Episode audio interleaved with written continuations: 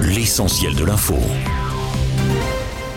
Une marche blanche est donc prévue demain à Nanterre en hommage à Naël, cet adolescent de 17 ans tué hier matin par un policier lors d'un contrôle routier qui a tourné au drame. La vidéo montrant le fonctionnaire ouvrir le feu à bout portant sur le jeune homme au volant d'un véhicule qui tentait de prendre la fuite a fait le tour des réseaux sociaux et toute la classe politique, ou presque, les artistes mais aussi les sportifs, n'ont pas assez de mots pour condamner la mort de Naël. Emmanuel Macron en déplacement à Marseille affirme aujourd'hui que rien ne justifie la mort d'un jeune. C'est inexplicable, inexcusable selon le président, tandis qu'Elisabeth Borne, elle a été interpellée au Sénat cet après-midi. La chef du gouvernement a parlé d'une exigence absolue de vérité en précisant que l'intervention policière n'était manifestement pas conforme aux règles. Fin de citation. C'est dans ce contexte que la nuit dernière, il y a eu des incendies, des dégradations et des affrontements avec les forces de l'ordre à Nanterre et dans d'autres villes de la métropole, notamment en région parisienne. Selon le ministre de l'Intérieur, il y a eu 31 interpellations, 24 policiers blessés, une quarantaine de voitures brûlées et une mairie annexe incendiée. Gérald Darmanin qui appelle au calme dans la crainte d'une nouvelle nuit d'émeute.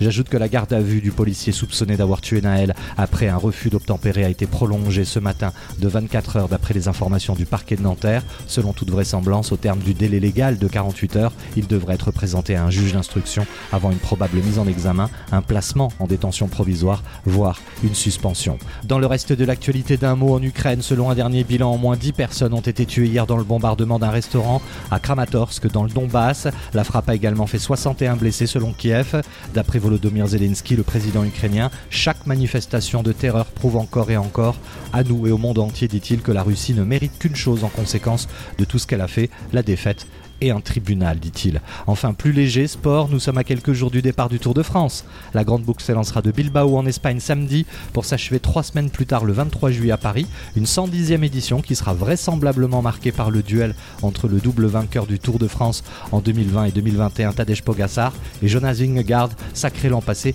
sur les Champs-Élysées. Studio News, l'essentiel de l'info.